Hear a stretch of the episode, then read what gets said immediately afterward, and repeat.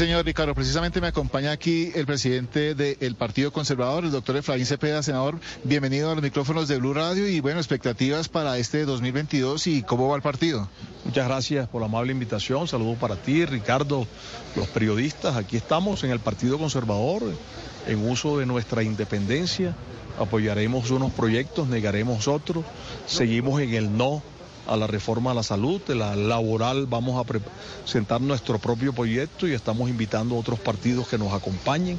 La pensional la vamos a acompañar pues, en gran medida y esperaremos las nuevas que se plantean como reformas positivas, pero el diablo está en los detalles que nos muestren los textos y nosotros los vamos a revisar en uso de nuestra independencia, vamos a acompañar a lo que le convenga a los colombianos y vamos a rechazar lo que no les convenga y por eso no estamos apoyando la laboral que dijo el Banco de la República que destruye 450 mil empleos.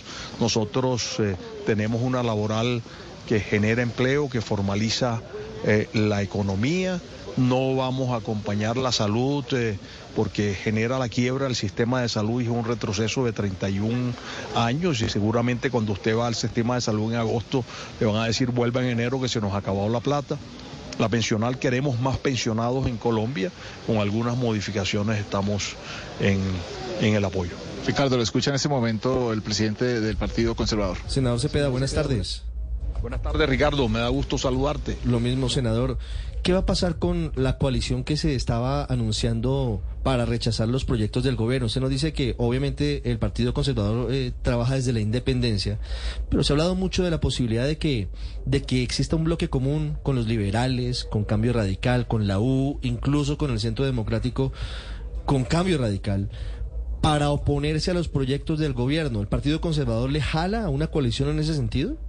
Nosotros somos independientes, nosotros creemos que puede haber coalición sobre unos proyectos que presentemos los partidos y que los estudiemos en las coincidencias, pero no puede ser una, una coalición per se para oponerse a todo. Pues en la independencia, como lo dije ahora, acompañamos la pensional, rechazamos la salud, presentamos nuestro proyecto de reforma laboral y ojalá podamos consensuar sobre la reforma laboral eh, las ideas que tengan estos otros partidos y las consensuamos en un solo proyecto, ahí estará una coalición, pero en favor del empleo de los colombianos.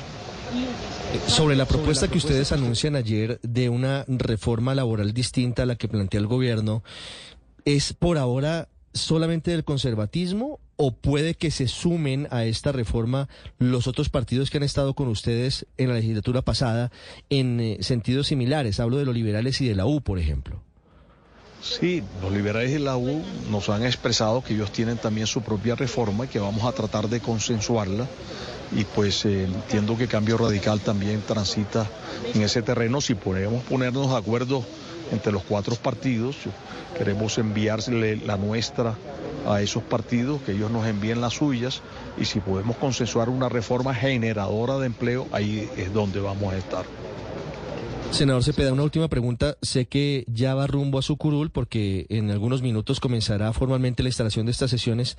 ¿Qué esperan ustedes desde el Partido Conservador del discurso del presidente Gustavo Petro hoy? No, pues nosotros más que discursos queremos hechos, queremos ejecuciones del presupuesto general de la nación, que hoy solo está ejecutado en menos del 20% cuando debía estar en el 50%.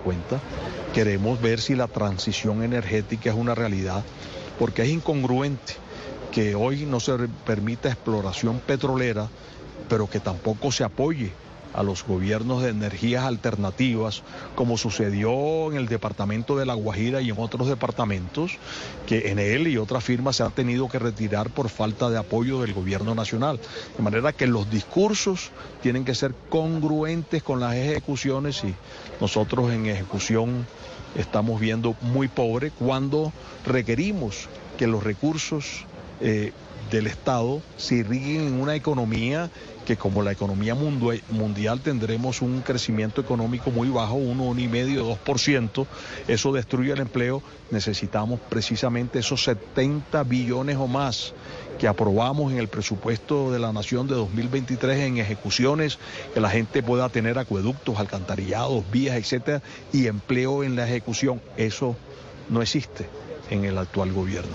449, senador Efraín Cepeda, muchas gracias y, muchos éxitos en esta legislatura. por la amable invitación. 449 minutos, hay noticias.